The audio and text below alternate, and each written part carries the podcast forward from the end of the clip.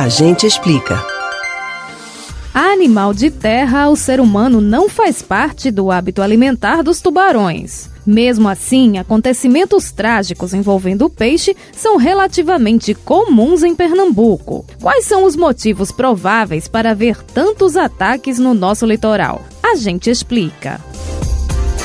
O primeiro ataque de tubarão em Pernambuco foi registrado em 1992. De acordo com o Comitê Estadual de Monitoramento de Incidentes com Tubarões, CEMIT. Desde então, já foram 77 ocorrências do tipo, sendo 67 no continente e outras 10 na ilha de Fernando de Noronha. Mesmo o litoral nordestino sendo tão extenso, a frequência de casos nas praias da região metropolitana do Recife chama a atenção e é assunto para diversos estudos. Pesquisadores apontam que a geografia acidentada da área é um dos fatores que favorecem a circulação do animal marinho perto da orla. Como o biólogo André Maia destacou em entrevista ao Jornal do Comércio, existe um canal mais profundo, próximo à faixa de areia, que os tubarões usam para se locomover e se alimentar. Esse espaço se estende desde a Praia do Paiva, no Cabo de Santo Agostinho, até aproximadamente a entrada de Paulista, no Janga. Por causa desse canal, os bichões ficam condicionados a nadar perto da praia, em vez de se dirigirem para o alto mar. Na área da Igrejinha de Piedade, por exemplo, famosa por concentrar ataques, o biólogo afirma que o canal chega a uma profundidade de até 6 metros e meio e se distancia apenas de 2 a 3 metros da faixa de areia.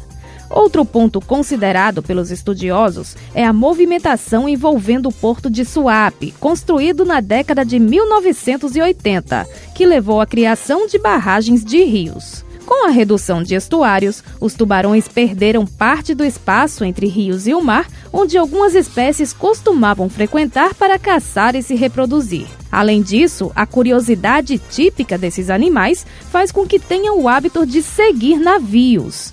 Ao acompanharem os cargueiros, eles acabam se aproximando da praia e se acomodando do já citado canal. E é essa mesma curiosidade que faz com que os tubarões cheguem mais perto do banco de areia, perseguindo objetos jogados ao mar, como latas, garrafas, outros tipos de lixo e até mesmo esgoto. É aí que, embora não se alimentem de seres humanos, esses peixes acabam se deparando com alguma pessoa dentro da água e a ação natural do bicho, que está em busca de alimentos já escassos em um ambiente degradado, é morder o que encontra para identificar se pode se tratar de uma presa. Depois da mordida, o animal tende a rejeitar a carne humana, mas o estrago já está feito. Você pode ouvir novamente o conteúdo deste ou outros A Gente Explica no site da Rádio Jornal ou nos principais aplicativos de podcast. Spotify, Deezer, Google e Apple Podcasts. Betânia Ribeiro para o Rádio Livre.